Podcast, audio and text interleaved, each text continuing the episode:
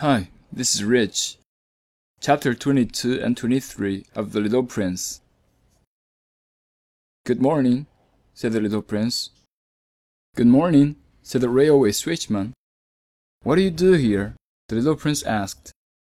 I sort out travelers, in bundles of a thousand, said the switchman, and send off the trains that carry them, now to the right, now to the left and a brilliantly lighted express train shook the switchman's cabin as he rushed by with a roar like thunder.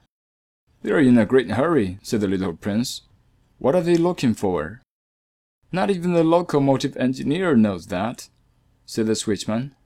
And a second brilliantly lighted express thundered by in the opposite direction. Are they coming back already? demanded the little prince. These are not the same ones, said the switchman. It is an exchange. Were they not satisfied where they were? asked the little prince. No one is ever satisfied where he is, said the switchman, and they heard the roaring thunder of a third brilliantly lighted express. Are they pursuing the first travelers? demanded the little prince. They are pursuing nothing at all, said the switchman. They are asleep in there, or if they are not asleep, they are yawning. Only the children are flattening their noses against the window panes. Only the children know what they're looking for, said the little prince. They waste their time over a rag doll, and it becomes very important to them. And if anybody takes it away from them, they cry. They're lucky, the switchman said. Chapter 23 Good morning, said the little prince.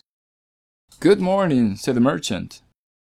This was a merchant who sold pills that had been invented to quench thirst.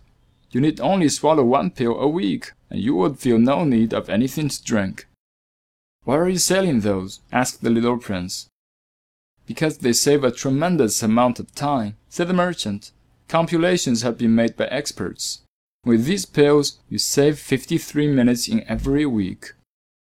And what do I do with those 53 minutes? Anything you like. As for me, said the little prince to himself, if I had fifty-three minutes to spend as I like, I should walk at my leisure toward the spring of fresh water.